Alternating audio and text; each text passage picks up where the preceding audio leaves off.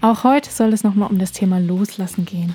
Wie können wir eigentlich Loslassen verstehen? Was passiert hier genau? Und wie können wir Loslassen lernen? Mein Name ist Laura, schön, dass du da bist und wir sagen heute, sei es drum.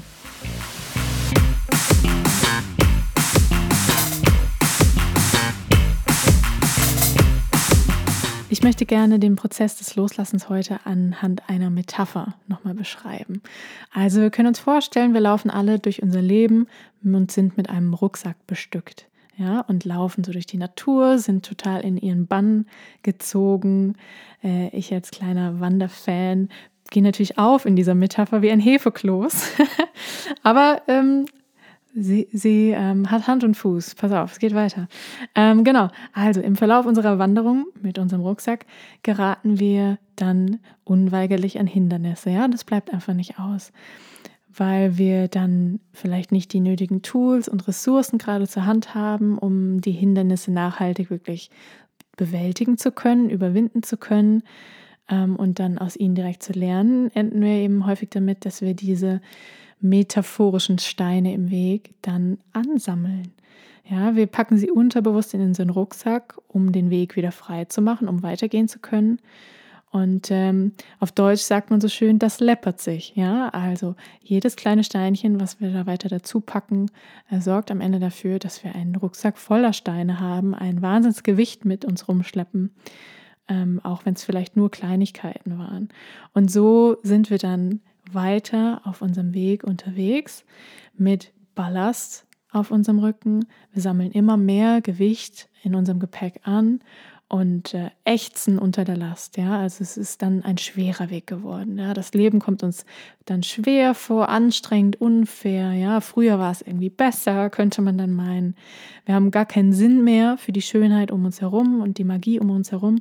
Ganz klar, weil wir mit anderen Dingen beschäftigt sind. Ja, weil es anstrengend geworden ist. Unser Kopf dreht sich dann nur noch darum, wie leidvoll dieser Pfad ist. Und wir begreifen gar nicht, dass wir selbst diejenigen waren, die ihn so anstrengend haben werden lassen.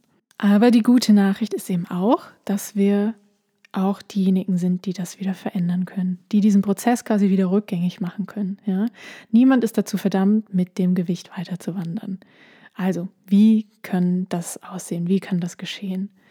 Klar, also wir müssen erstmal erkennen, dass der Weg nicht Schuld hat, an unserem Erleben. Also es ist nicht die Schuld des Weges, es ist nicht die Schuld des Wetters oder der Mitwandernden, dass der Weg so beschwerlich für uns geworden ist, sondern äh, natürlich sollte man hier auch überhaupt nicht von Schuld sprechen, sondern äh, was ich beschreiben will, ist im Grunde, dass wir erkennen, dass wir die Verantwortung dafür tragen, dass wir unser Erleben so haben, wie wir es eben gerade haben und niemand anderes daran Schuld trägt.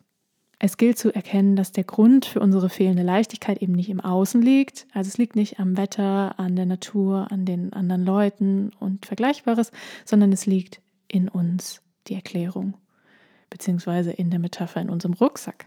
Und es lief ja alles unterbewusst ab, also auch deswegen sollte man auf keinen Fall von Schuld sprechen.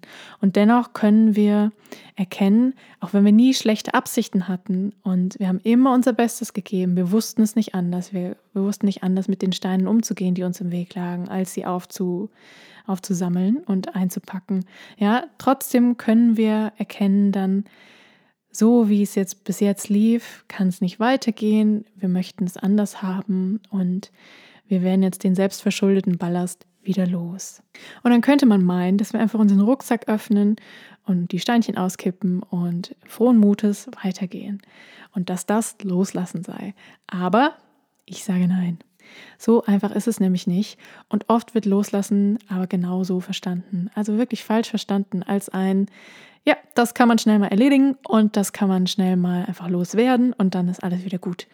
Aber die internen Prozesse verlaufen dann doch einfach ganz anders.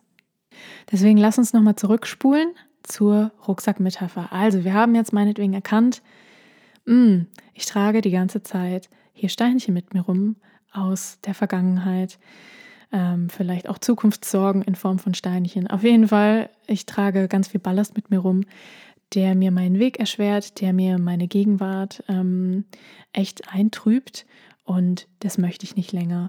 Ich habe erkannt, dass ich nie böse Absichten dahinter hatte, dass ich das niemals wollte für mich.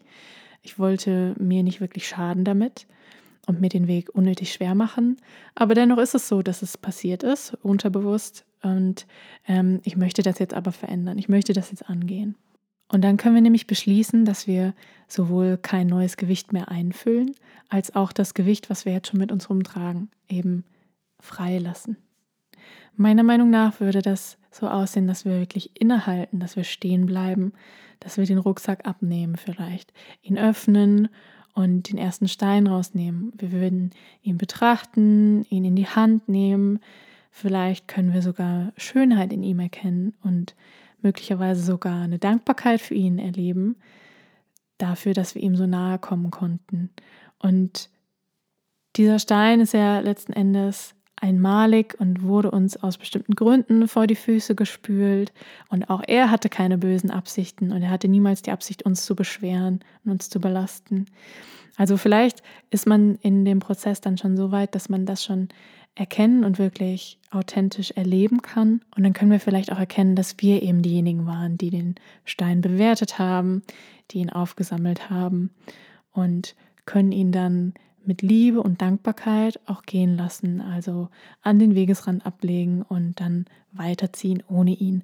Das ist jetzt sehr romantisch, aber um diese Metapher wirklich gut zu bedienen, möchte ich das mal so stehen lassen.